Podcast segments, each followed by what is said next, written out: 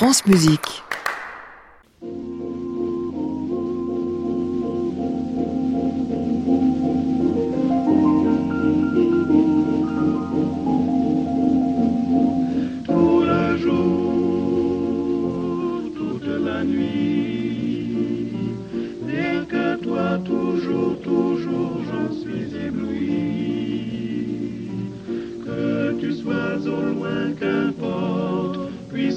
Tendrement je t'emporte,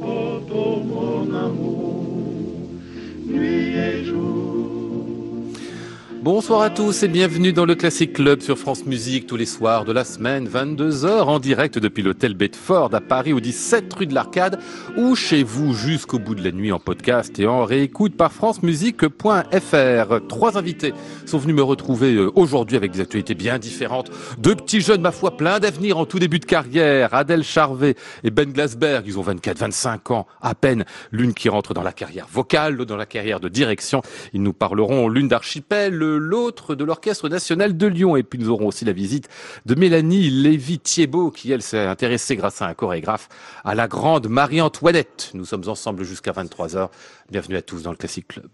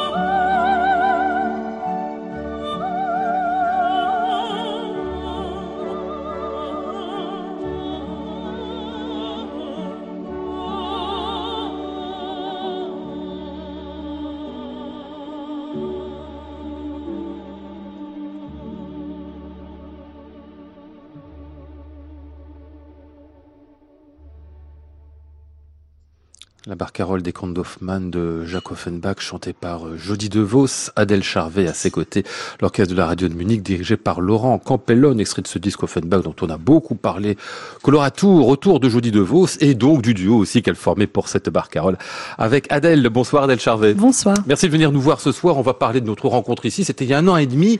Déjà, me rappeliez-vous tout à l'heure, je pensais que c'était beaucoup plus près que ça. Le temps passe, bien sûr. À une vitesse, oui. C'était il y a un an et demi. Je chantais, je faisais un récital dans le salon d'à côté ça. à l'hôtel Bedford.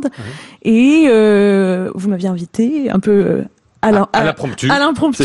Pour dire bonjour. Oui, c'était un grand plaisir. J'étais ravie. Et là, vous commenciez à peine à l'époque à monter sur scène, en fait. Je crois que vous m'aviez parlé de ce qui était votre première collaboration londonienne. Hein Oui, absolument. J'allais faire ma, pr- ma première Mercedes à Covent Garden. Et je dans. Carmen, hein, Dans c'est pas Carmen, oui, pardon. oui. Oui, oui, bien sûr. Non, c'est pas une histoire de... Euh, depuis, il s'est passé beaucoup de choses. Oui, je viens, je viens de faire ma première Rosine à l'Opéra de Ah oui. Bordeaux. Là, je suis à nouveau à l'Opéra de Bordeaux pour chanter Jav- Javotte dans Manon. Puis on sera au comique. euh, il se passe plein de belles choses. Et je Hmm. Ouais. fais toujours aussi beaucoup de récitals. Rosine, premier grand rôle exposé, si je me trompe, hein, c'est Mon ça? premier premier rôle, comme j'aime bien le dire. Et ça s'est bien passé? Ça c'est, je, je crois, très oui, bien. pour oui. bien, très bien. oui, oui, c'était une expérience magnifique. J'avais des collègues en or que je connaissais en plus, avec qui j'avais fait mes études, que- qui me connaissaient depuis que Ah j'avais ouais 15 ans. Ah bon On était tous en prise de rôle. Euh, donc on était tous morts de trouille, mais au moins on se soutenait beaucoup. Ah bah, c'est bien aussi dans ces cas-là de pouvoir le- faire, faire quasiment une histoire de troupe qui se soutient en effet les uns les autres. C'est exactement ça qui s'est passé. C'est Ouais. pas toujours le cas à l'opéra, donc euh, j'ai eu beaucoup de chance. Vous avez déjà vu que l'opéra c'était difficile, hein, que ça- parfois Bon, j'ai il y rien avait de bonnes hein, mais ambiances hein, et d'autres moins bonnes. il a- il y a de tout. Oui, absolument. Oui, oui, ça dépend des productions. Vous avez le temps de voir venir encore, bien évidemment, ces choses-là. Ce disque-là qui vient de paraître, c'était chez Alpha. Il se trouve que c'était presque une manière de vous dire bonjour, puisque vous venez d'enregistrer, me racontez-vous tout à l'heure, pour, euh, pour le label Alpha, justement. Absolument, je viens d'enregistrer mon premier disque, dont Ouais. je suis euh, très fière.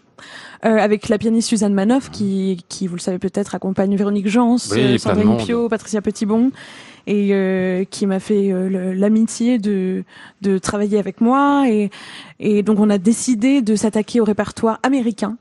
Euh, il se trouve que j'ai passé ma petite enfance à New York, et Ouais. c'était des années euh, assez euh, fondatrices. Qu'est-ce que vous faisiez là-bas à New York? Euh, je vivais, j'étais un- une enfant. Vous aviez suivi le, le papa qui habitait là-bas, oui, c'est ça, oui, hein, ça. Mon, mon père à l'époque euh, enseignait à la Manhattan School of Ah, Music. ouais. Et, et voilà. Et moi, j'ai- j'aime bien penser que il se passe euh, beaucoup de choses dans, dans notre personnalité entre 0 et 3 ans. Et enfin, en, en tout cas, on se construit beaucoup. Oui, et on est déjà un peu une vraie personne. Et en tout cas, c'était des années, des années un peu déterminantes dans ma vie. Mhm. Euh, et Suzanne est new-yorkaise. Et donc, euh, c'était comme une évidence de s'attaquer à ce répertoire-là qui est jamais joué ici. Et c'est bien dommage. Et en plus, vous êtes quasiment bilingue, hein, vous parlez anglais. euh. Euh, oui, absolument. C'est ma deuxième langue. C'est votre deuxième langue, c'est Ouais. ça? Peut-être même quasiment la première, en fait, d'une certaine manière. Les deux en même temps. Je- justement, j'ai beaucoup euh, lutté. Enfin, j'ai parlé un peu tard parce que Ouais. j'apprenais le français et l'anglais en même temps et on me comprenait pas. Mais apparemment, je chantais déjà sans sans Ah bon? sans vraiment sans parler. Vous chantiez avant de connaître une langue. Et dans quelle langue vous chantiez alors? Un La vôtre charabia, un charabia que seule ma sœur comprenait et qu'elle traduisait pour tout le monde. Ah C'est absolument vrai. Vous l'aviez créé ensemble, ce langage? C'est possible. Ça, on s'en souvient pas. Mm. Donc ce sera apparaître donc chez Alpha, euh, À Ives. Copeland, euh, plein d'autres choses Barber. Barber aussi. Euh, ça c'est pour le grand répertoire et des choses un peu plus légères et amusantes du Jake Hagee, du William Balcom. Ce sont des cabarets de songs un peu Broadway. C'est de la très belle musique. Alors, tous on aura le temps euh, d'en reparler. Je reviens, pardon, à votre première Rosine, parce que c'est quand même pas rien. C'était le mois dernier, quasiment au mois de février, hein, Oui, oui, de oui. Hein. C'était au mois de février, c'était la production, c'était une reprise de la production de Laurent Pelli euh, qui avait été donnée au Théâtre des Champs-Élysées, euh, avec Marc Minkowski euh, à la baguette. Vous avez vécu comment le fait justement d'être comme ça, tellement exposé, et puis euh, sur scène, pendant assez longtemps quand même, parce que là, euh, un premier grand vrai rôle, on sent vraiment la, la durée aussi d'un spectacle. Ah oui, c'est c'est marrant, c'est pas trop ça- la durée m'a pas tellement posé problème, c'est plutôt euh, c'était plutôt des endroits ciblés dans la partition qui m'embêtaient beaucoup et Ah que j'avais l'impression que j'arriverais pas à, à mater. Euh, parce que c'est du répertoire difficile et, et en plus c'est un incontournable pour une jeune mezzo donc on sait qu'on est attendu au tournant et voilà et puis j'ai passé beaucoup de temps à avoir la trouille à essayer de montrer que j'avais pas du tout la trouille. ça fait partie du travail du chanteur de paraître Très assuré. extrêmement sûr de soi alors qu'on est liquéfié euh, intérieurement. Ouais. Mais c'était merveilleux. C'était au final, c'était merveilleux. Mélanie Lévitier-Beau, bonsoir à vous. Bonsoir. Elle fait partie du travail du chef d'orchestre aussi, Je- hein, de, de la chef intervenir. d'orchestre. hein. J'allais intervenir, on est censé ne pas liquéfier les chanteurs et justement, et c'est très touchant pour les chefs euh, d'être dans des, des prises de rôle pour les chanteurs. Hein. C'est Mm. euh, Vanessa Le Charles a fait sa première euh, euh, Donna Elvire avec moi et c'est vrai que c'était c'est très très touchant parce que la peur est là, euh, mais que nous on est là justement pour qu'elle euh, qu'elle se dépasse et mais- qu'elle ne se liquéfie pas. Mais j'allais vous dire aussi, l'assurance ne doit pas être celle des chanteurs ou des chanteuses, c'est celle de, du ou de la chef d'orchestre aussi, qui doivent montrer tout le temps, euh, sinon qu'ils savent, du moins qu'ils savent en gros où ils veulent aller. Euh, oui, je pense que nous, on, on intériorise différemment cette peur et cette... euh, comme on, on est à la barre du bateau, je pense qu'on n'a pas le même genre de trac, on n'a pas le même genre de peur, on est là pour faire jouer les autres, pour faire chanter les autres, pour faire valoir les autres. Donc le, le sentiment de trac est très très différent.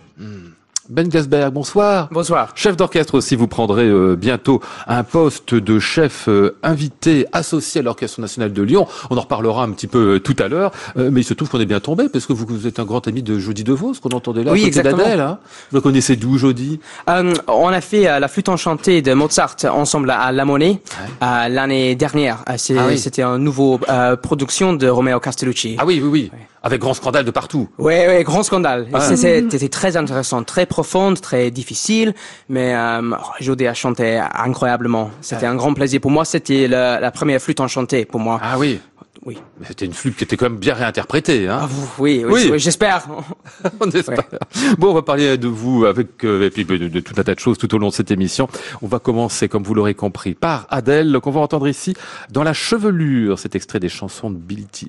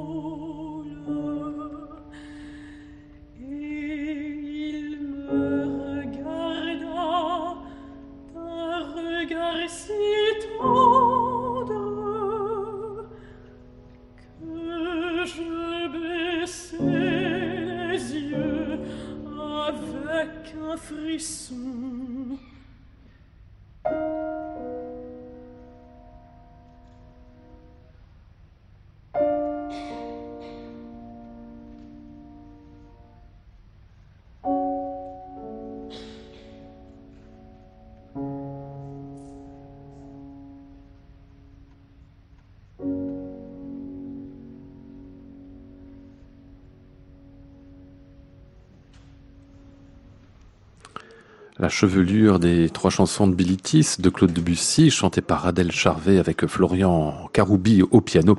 C'était le 23 juillet dernier au Corum à Montpellier à l'occasion du festival de Radio France édition 2018 qu'on entendait donc cet extrait-là euh, en concert. Vous me disiez euh, tout à l'heure, alors qu'on parlait un petit peu avant l'émission, euh, Adèle Charvet, qu'en fait la scène vous c'est venu, enfin tardivement, vous avez 25 ans alors même pas.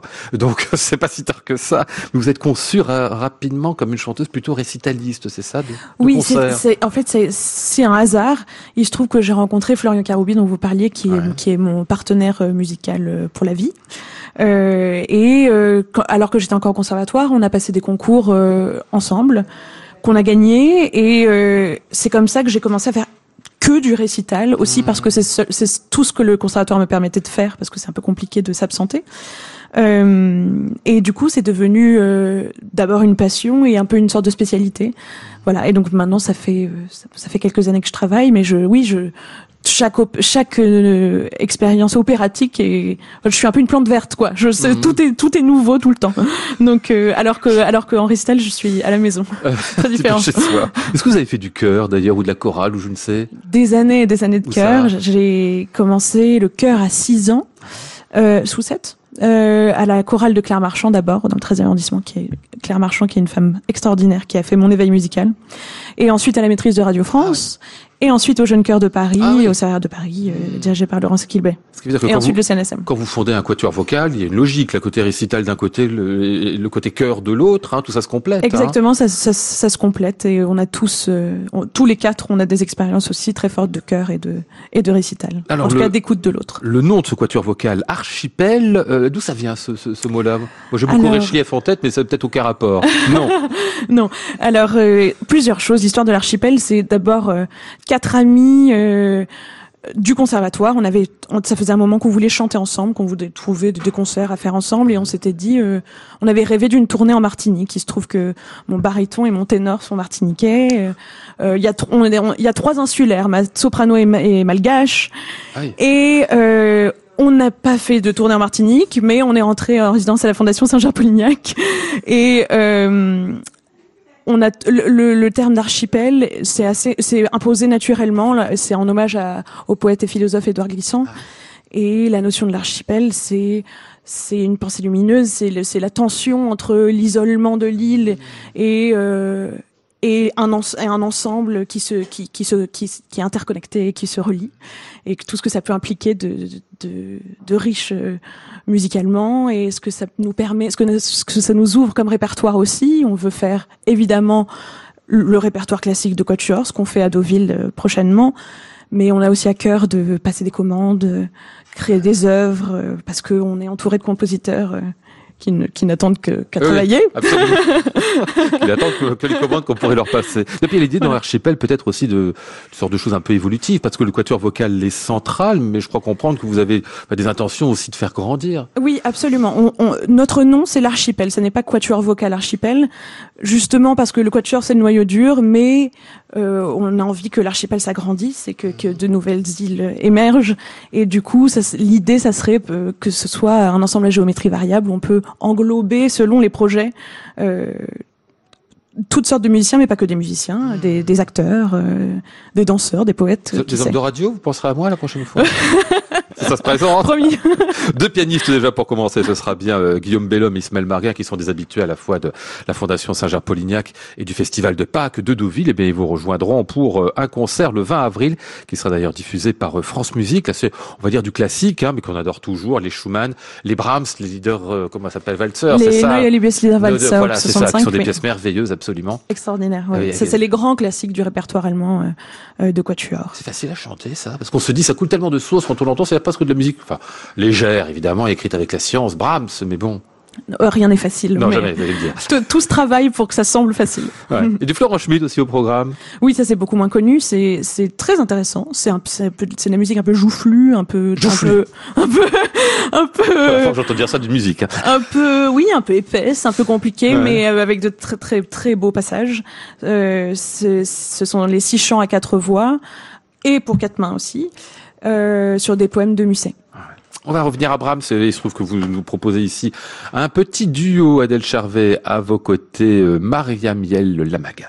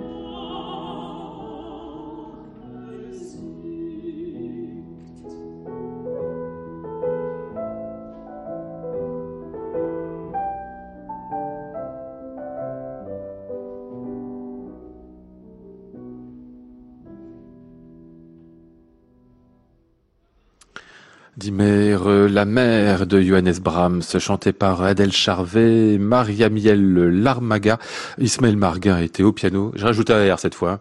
Euh, Redites pas bien, Maria Miel Lamaga. Bah, qui fait partie donc de l'archipel, le groupe que vous avez fondé avec elle et quelques autres, euh, Adèle Charvet, que vous entendez là euh, en concert en novembre 2018 dans cette pièce de Brahms et on vous retrouvera donc au festival de Pâques de Deauville le 20 avril dans un programme Schumann. Brahms et Florent Schmitt Joufflu. France Musique. Ouh, il a eu de, il a eu du mal le, le, le, petit Spoon ce, soir. Euh, je me tourne vers euh, Ben Glasberg. Bah oui, ça arrive. hein, c'est, c'est l'effet Brexit. hein, on en parlait tout à l'heure avant de préparer l'émission. Ça rend même les les virgules complètement folles.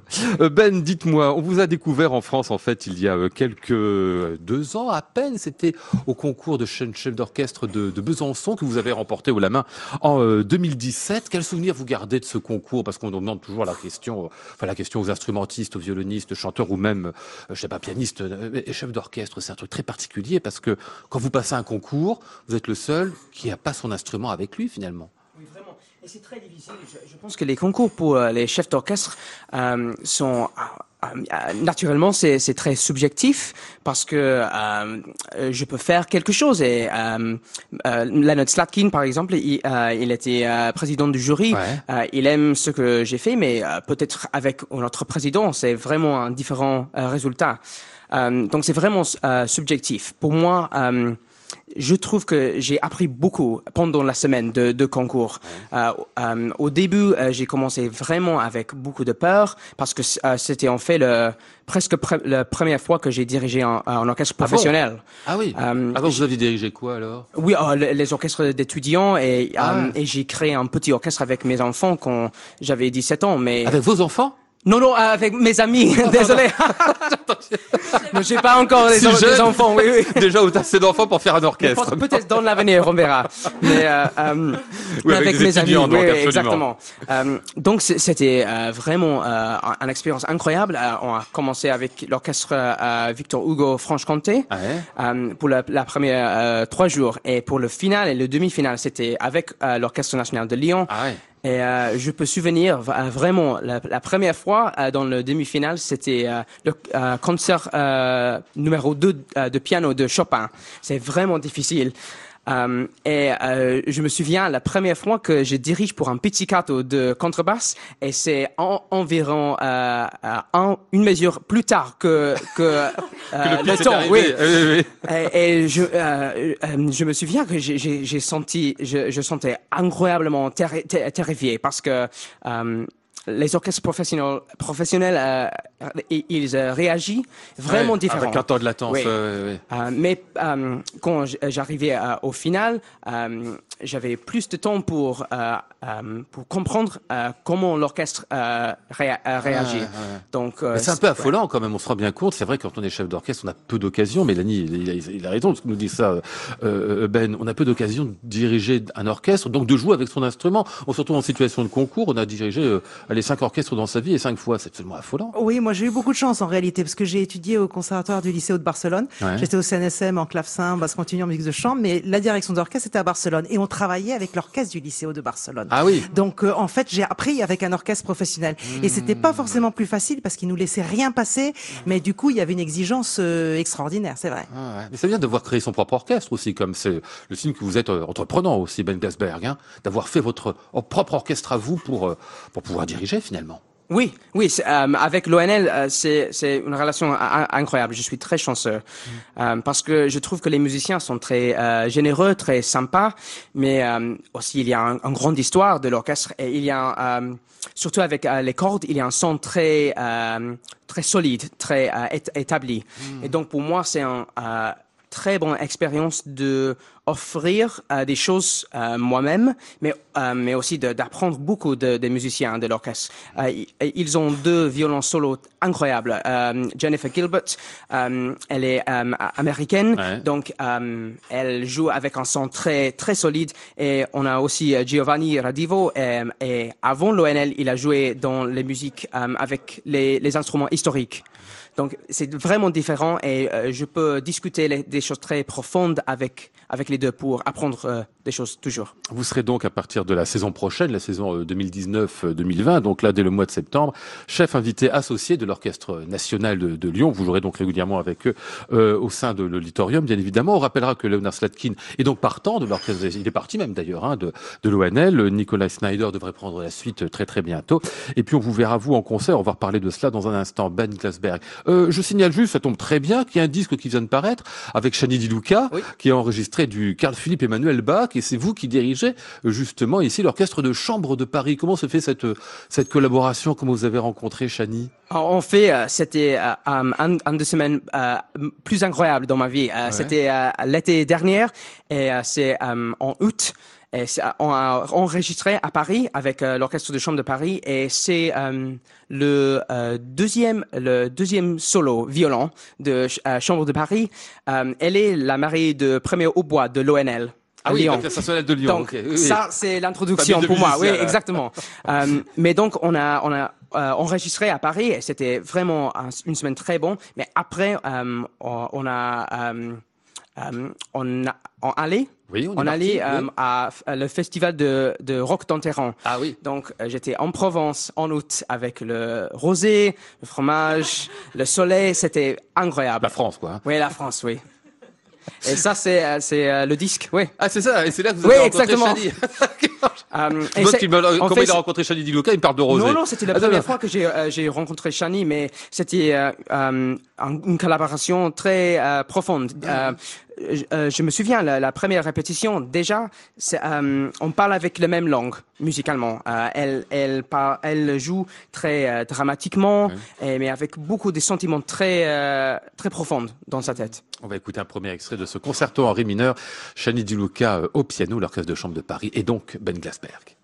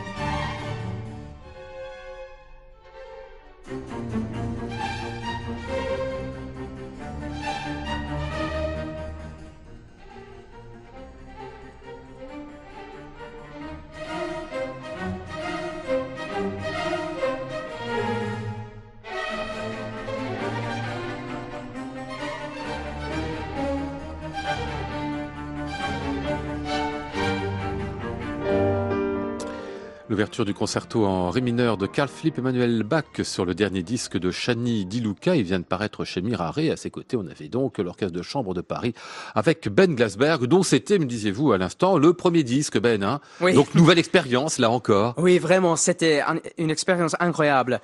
Euh, J'ai dit euh, déjà à, à vous que euh, on a un- un produ- une producteuse in- incroyable avec les oreilles. Un ingénieur du son, c'est ça In- oui, oui, oui. incroyable. Donc, euh, elle a dit euh, après euh, un euh, enregistrement, je pense que dans le deuxième mesure, le troisième ton, le deuxième double croche, le deuxième violon, c'est un porno. Et c'était incroyable. Mais c'était vrai. oui, c'était vrai toujours, tout à fait. Mais c'est c'est une, c'est une expérience un peu bizarre parce qu'après l'enregistrement, on a on a re- redécouvert l'œuvre pour un concert et c'est très bizarre de de retrouver le son et euh, la structure en, en entier après. On n'a même pas euh, fait le détail de votre vie avant d'arriver à l'Orchestre national de Lyon et de faire ce dont nous parlons aujourd'hui. Ben Glasberg, vous êtes natif de Londres, vous avez passé euh, à peu près toute votre vie, vous avez étudié d'abord à Cambridge, vous avez fait quoi Euh, De l'instrument ou les études théoriques? Ah oui, also, donc euh, à Cambridge, euh, c'est un, un degré de, de musique en général, mais euh, j'ai joué euh, la batterie. La aussi, batterie, oui. Euh, batterie, attendez, percussion. Oui, la, la percussion, mais surtout euh, les timbales. Ah oui Donc euh, j'ai joué beaucoup avec euh, les orchestres euh, de chambre, les orchestres d'instruments euh, d'histoire euh, sur sur le timbal. Ah donc vous êtes percussionniste, c'est votre formation initiale, Oui. votre première formation. Exactement. Percussionniste, d'accord. C'est marrant parce qu'il y a beaucoup de chefs d'orchestre, enfin beaucoup. Il y en a quelques-uns qui sont percussionnistes et on sait que c'est une sorte de personnage un peu symétrique avec le chef d'orchestre parce qu'il est en face de lui aussi. Oui, exactement. Et en fait, euh, en Angleterre, nous avons Simon Rattle, Robin Ticciati, qui a commencé comme euh, euh, per- percussionniste. Mhm. Euh, Peut-être c'est c'est euh, l'obsession avec le rythme, je, je ne sais pas, mais c'est utile de voir tout l'orchestre euh, au fond de, de l'étage. Ah ouais. Mais ça dit quelque chose parce qu'un un chef d'orchestre qui est passé d'abord par la percussion, il va avoir une notion de l'orchestre qui démarre, en effet, vous le dites bien, de la, de la pulsation, du rythme plus que de l'harmonie, peut-être. Oui, exactement. Mais pour moi, euh, c'est euh, à l'inverse, euh, j'ai, euh, je devais apprendre beaucoup de, de cordes parce que euh, Ah oui. je, je ne joue pas le violon ou le violoncelle. Donc, je pense pour pour les chefs euh, comme euh, Nikolai Schneider à Lyon, qui est très incroyable euh, Violoniste. c'est vraiment à l'inverse. Eh oui, bien sûr. Oui. ouais. Euh, L'étude aussi à la Royal Academy of Music de Londres, tout ça pour euh, la direction d'orchestre. Euh, le prochain concert que vous donnerez avec l'Orchestre National de Lyon, pas encore avec le grade de chef invité associé, mais pas loin, ça viendra. Ce sera les 4 et 6 avril sous le titre So British, une sorte de dialogue franco-anglais. L'ouverture de Béatrice et Bénédicte de Berlioz, le concerto pour violoncelle d'Elgar, la symphonie des adieux de Haydn et puis même un Thomas Hadès au milieu avec une sorte de clin d'œil au Brexit, c'est ça? Parce que vous êtes anglais et le Brexit vous préoccupe un peu comme nous d'ailleurs. Hein Oui, vraiment. Mais euh, euh, en, en effet, c'est- un peu drôle parce que normalement, le, le concert So, So British, c'est euh, le- la semaine après, on va quitter euh, Ah le oui. OE. Oh là là, mais oui. en ce moment, on ne sait, euh, on ne sait pas euh, qu'est-ce que Eh oui, on se- sait se pas encore ce qui va se passer. Oui. oui, oui. Euh, mais donc, nous, avons ce morceau de, de Thomas Hades et ça s'appelle Tout ira bien. Ah. Et je pense que c'est Tout va bien se passer, c'est ça tout-. Donc, j'espère que c'est vrai, mais on, on verra. Ouais, On espère que tout va bien se passer. Oui, vraiment, vraiment. Vous n'étiez pas pro-Brexit, vous aussi quand même? Non, je, Je suis pas, non. vraiment contre Brexit. Attends, je crois, oui, oui, oui. Mais parce Je- que vous êtes musicien aussi. parce Oui. que je- Je pense que tous mes amis musiciens, euh, on pense que les, les frontières euh, ne sont pas très très forts euh, avec les musiciens parce que euh, je peux diriger un orchestre quand je, je ne parle pas la langue, je, je, c'est la première fois que je visite, mais on, on euh, peut travailler ensemble sur une langue universelle. Euh, et donc, je, pense que la culture est toujours utile pour, pour mélanger les, les nationalités, les, les cultures. Et j'espère que s'il y a un Brexit ou, ou pas, on peut continuer à travailler très proche Ah ouais. avec nos voisins européens. Parce que les musiciens passent leur temps à voyager aussi, hein, Mélanie, hein, on ne les dira jamais assez. Enfin, je veux dire, ils l'ont toujours passé. Je veux dire, l'Europe s'est faite aussi à travers la musique et les, les voyages de l'Italie à l'Allemagne et à la Et France. c'est vrai qu'on n'a pas besoin des langues en fait, hein, Non, non. euh, la musique. euh. D'abord, elle a un, un vocabulaire italien qu'on utilise tout le temps, quelle que soit la langue dans laquelle on répète. Absolument. Donc euh, c'est vrai que c'est assez, assez facile en fait. c'est- oui, oui, oui, voilà. c'est ça, oui, oui, c'est la- une langue, une base de langue européenne. Allez, un dernier extrait de ce disque avec Shani Di Luca et toujours le même concerto. Cette fois-ci, on va vers le final.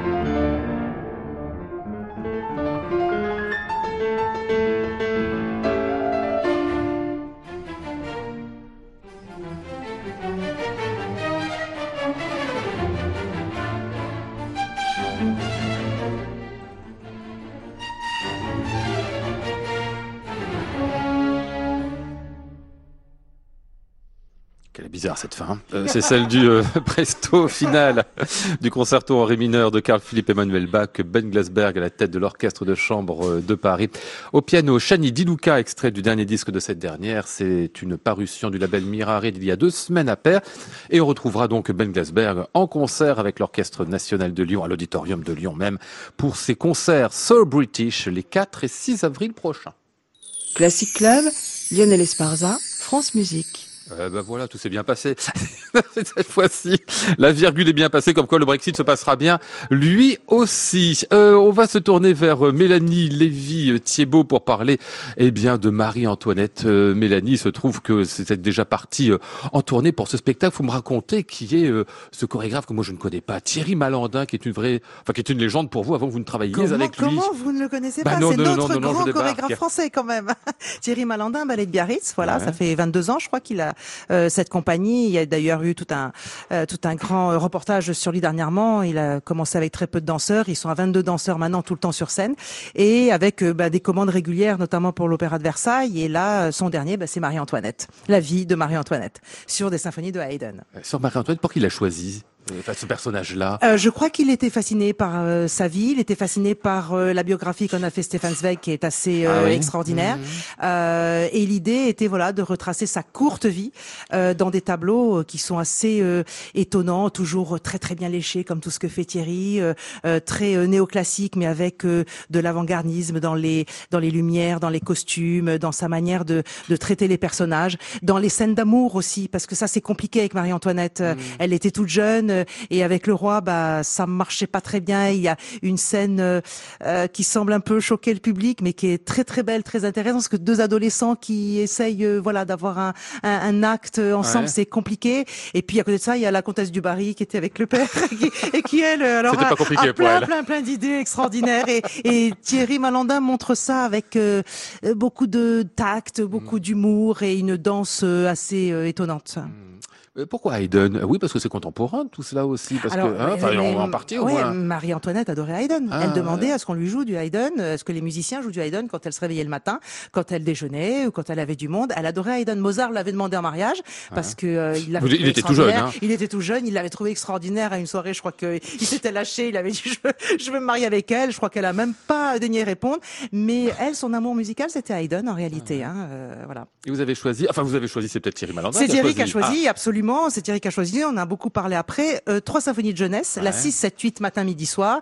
Et puis euh, La Chasse, euh, qui est la numéro 93. Et puis il y a une petite incursion avec Gluck pour le moment de la mort du bébé de Marie-Antoinette. Donc il y a un petit moment un peu, un peu émotionnant, on va dire, aussi en plein milieu. Matin, midi et soir, c'est presque un résumé de la vie aussi. Hein. C'est peut-être pour ça fait, que c'est ça- l'enfance, le hein. matin l'enfance, Ouais. le midi c'est le zénith de la vie, et puis soir bah c'est c'est sa mort et la la fin telle que Thierry l'a traitée est vraiment euh, euh, vraiment très très belle. hein. Il fait venir euh, une bande son, des bruits qui viennent comme du couloir et qui viennent demander la mort de Marie-Antoinette sur l'orchestre qui termine voilà avec le soir et c'est c'est très intéressant, très beau, oui. Alors, il y aura plusieurs représentations du 29 au 31 mars, quatre représentations à l'Opéra Royal du Château de Versailles. Vous serez donc à la baguette, Mélanie. Il y aura le Scadi Symphony Orchestra, qui est l'orchestre de Saint-Sébastien, Saint-Sébastien. que vous dirigez oui. souvent? que je dirige assez régulièrement. Je, ma rencontre avec eux, c'était pour la Nouvelle Babylone de, de Trauberg et Kozintsov, parce que j'adore le ciné-concert, j'adore Ah ouais. le cinéma muet. C'est une, une passion, et sur la musique de Shostakovich. Et, euh, et puis voilà, ça s'est enclenché avec une petite fidélisation avec cet orchestre. Ouais, ce sera à suivre donc euh, 29 au 31 mars. Je l'ai dit pour euh, quatre euh, représentations à l'Opéra Royal du Château de Versailles. Le ciné-concert, vous dites, tiens, je rebondis dessus, parce que c'est comme un exercice très particulier pour Ah le oui, hein. Euh, moi j'adore. En plus, je travaille sans timecode, donc ça veut dire que je. C'est quoi son time Bah, code le timecode, c'est que vous avez un petit euh, un petit chronomètre qui défile devant vous et qui peut vous faire repérer euh, plus facilement images et et, et, et- le temps. Mais en réalité, euh, ça empêche de phraser, ça Ah empêche. euh, Donc, je préfère des fois bousculer un peu les musiciens pour les faire accélérer, donner un petit coup de frein pour les ralentir. Ils jouent le jeu parce que ça donne tout ce souffle euh, à la musique et au ciné-concert et ce danger dans lequel j'aime me mettre aussi. J'essaye de retrouver des films qu'on ne connaît pas. D'ailleurs, à la rentrée euh, à la Philharmonie de Paris, il y aura deux Chaplin euh, pas très connus que je, je hum, donnerai le, je crois que c'est le 13 octobre, 10 et 13 octobre. Euh, oui, c'est une passion du patrimoine qui est en train de se perdre. C'est dramatique. Il y a par exemple dans les anciens studios Montreuil qui avaient brûlé euh, 40 films que la Cinémathèque a, mais 40 films qui sont sur des pellicules qui sont en train de se désagréger. Euh, et puis il n'y a pas assez d'argent. Euh, Moi, j'ai proposé euh, de mettre la main à la pâte, de faire des remontages de musique, mais euh, voilà, il faut de l'argent quand même. Il faut euh, donc c'est tout un patrimoine qui est qui peut partir. On a failli perdre ce que j'ai fait dernièrement, le voyage dans la lune de Méliès quand même. Ah hein. oui. Donc euh, c'est quand même notre grand film et notre grand réalisateur. Donc il y a des urgences comme ça dans la culture et je pense que en tant que chef, quand on peut faire des choses comme ça, des actions, euh, il faut les faire, c'est vraiment important. Je dis le chef d'orchestre depuis le début de l'émission quasiment. Ouais, euh, j'ai même pas fait gaffe, c'est incroyable. Non, non, mais vous, vous auriez pu m'engueuler quand même. Ouais, c'est vrai. Quoi. Oui, oui, oui, surtout que Ben, il a dit producteuse tout à l'heure, j'ai adoré. j'ai trouvé que le féminin Ça, au moins. producteur qui fait producteuse, c'est, C'était naturellement. Ouais, il, est, très naturel. Il a dit oui, on a une producteuse fantastique. Bah ouais. bah, on a une cheffeuse. euh, voilà. Allons-y. hein. Vous dites comment vous, la chef avec Bah, le... je dis la chef, je mets deux FE, mais je vais être nommé euh, demain euh, chevalier de l'ordre national du mérite. On m'a dit chevalière. J'ai bah non, c'est un titre qui est très traditionnel. Ouais. Donc je suis chef E, mais chevalier. Donc euh, voilà. Euh, c'est oui, c'est enfin en dehors des, des rires qu'on peut avoir là-dessus, c'est c'est un vrai problème. C'est une vraie euh, question euh, parce que c'est vrai que les femmes chefs d'orchestre vont plus lentement. Alors moi j'en ai fait une force parce qu'aller lentement, c'est euh, acquérir du savoir, de la maturité, euh, de la naturalité, de la non-peur, euh, euh, guider les autres avec plus de euh, d'ampleur, de tranquillité. Mais euh, voilà, en attendant les traversées du désert, il y a quelques années, elles étaient elles étaient difficiles. Ça va un peu mieux aujourd'hui? Oh oui, nettement mieux, Ah, ça nettement va. mieux, ah, vraiment, oui. Non, mais je dis, non seulement pour vous, mais pour euh, les chefs Mais alors d'orchestre en fait, voilà, c'est la gaffe que je peux faire, c'est-à-dire de me dire que ça va mieux pour moi, donc euh, ça suit derrière. Ouais. Et en réalité, on se rend compte que non. Et là, je déplore un peu, même si ça part évidemment d'un sentiment extraordinaire, euh, ce concours de femmes chefs d'orchestre à la Philharmonie. euh, bien sûr que ça part d'un bon sentiment, et bien sûr que comme ça, euh, si on pense pas plus loin, eh ben c'est une très bonne idée. Mais je pense que c'est une mauvaise idée, parce que tout d'un coup, quand les hommes chefs d'orchestre vont se réveiller, euh, les jeunes, plus jeunes même que Ben, qui vont dire comment elles ont un concours que nous on n'a pas, qui leur donne des postes en tant qu'assistantes que nous on ne pourra pas avoir parce qu'on ne peut pas passer ce concours et elles viennent quand même passer les concours que nous on passe. Il va y avoir quand même un petit problème. Ils se sont pas encore réveillés, mais je pense que ça va pas être euh, simple. Et puis euh, Mais voilà, on part de tellement loin qu'on peut se dire, voilà, on fait bah un... oui et non, oui et Non parce que je pense que la vraie, le vrai chemin, c'est euh, la durée, l'exemplarité. Je pense qu'il n'y a pas d'autre choix. Alors après, euh, bon, ben, que cette durée se rétrécisse un peu, d'accord, mais euh, le métier de chef d'orchestre, c'est un métier de maturité malgré tout. On va écouter euh, euh, José Vandamme. Ah, Ah, oui. bah oui, bon, on Ah. dira après pourquoi. Eh oui, ben tout le monde dit oui. On dit après pourquoi. ok.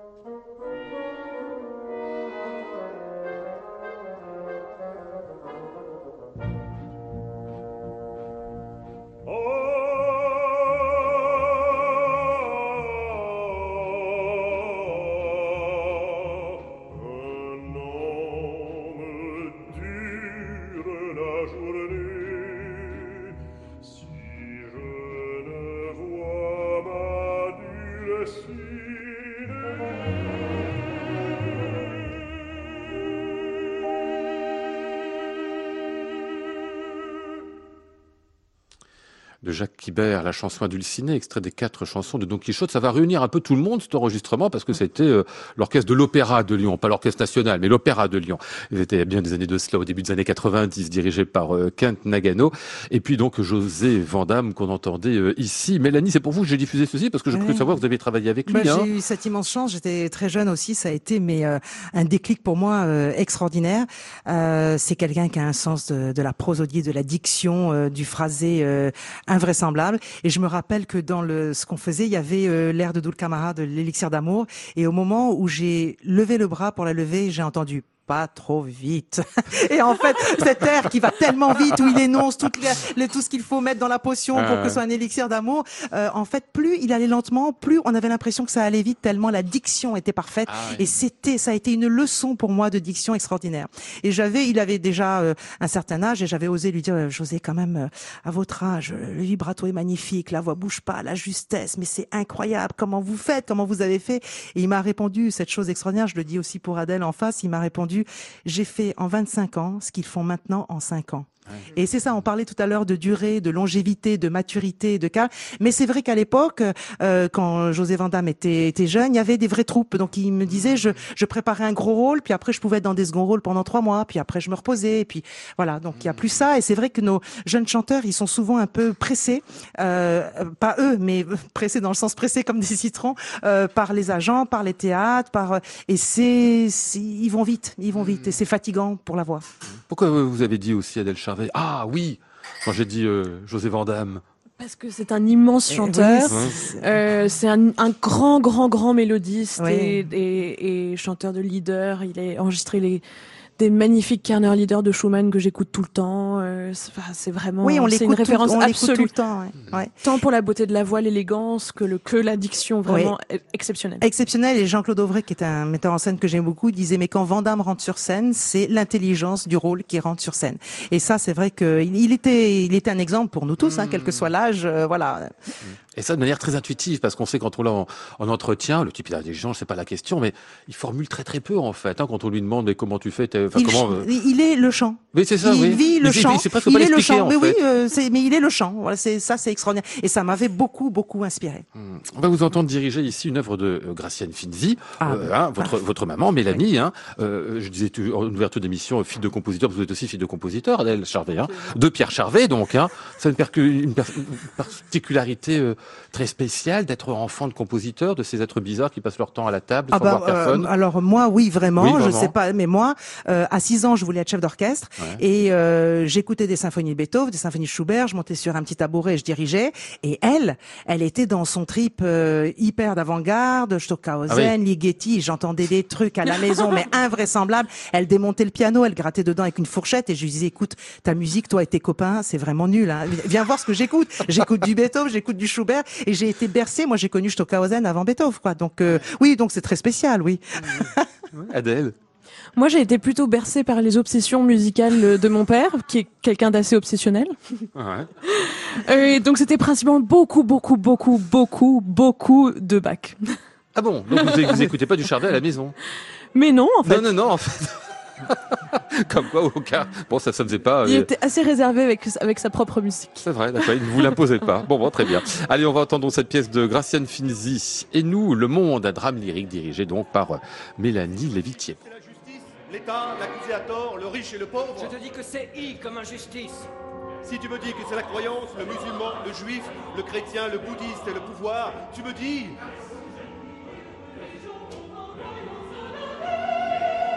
Ose l'invisible et perce les mystères. Si je te dis elle comme loi, tu me dis que c'est le code de la vie, la justice.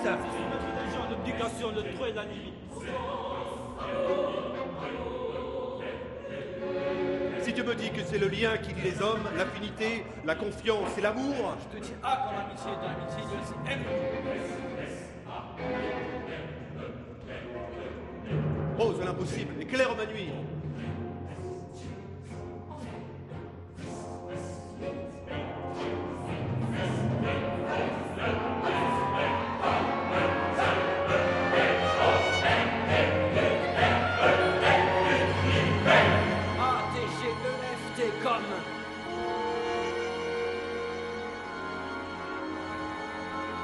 Dirais, athée est le rien, Dieu est le tout.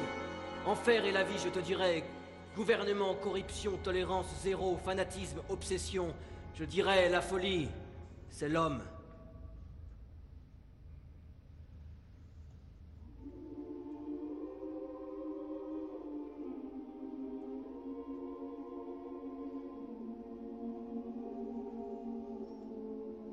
Si je te dis D comme destin, tu me diras que c'est la vie tracée, la mort, l'amour, les enfants.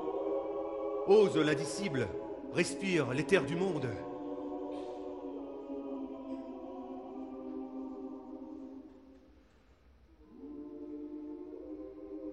Si tu me dis que c'est la pensée nocturne, le paradis et le manque de rien,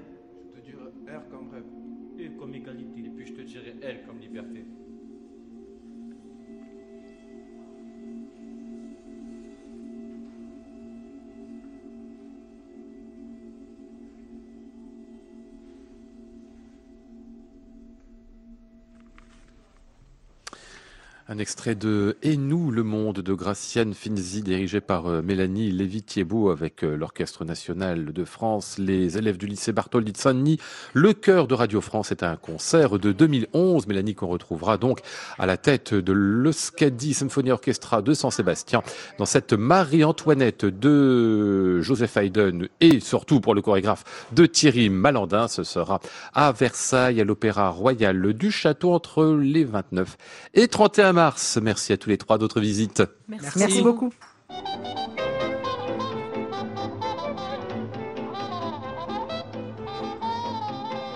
Nous étions ce soir avec Charlotte Landru-Chandès, Flora Sternadel, Antoine Courtin, François Rivalan et Arthur Gerbeau.